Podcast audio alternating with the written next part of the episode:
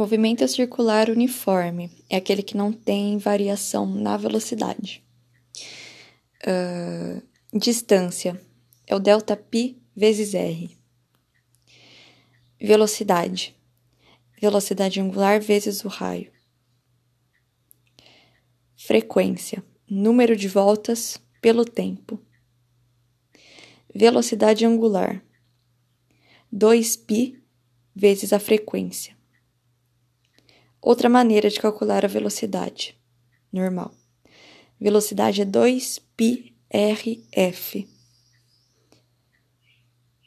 E como a frequência pode ser escrita também como 1 sobre período, a velocidade pode ser também 2πr sobre o período, sobre t.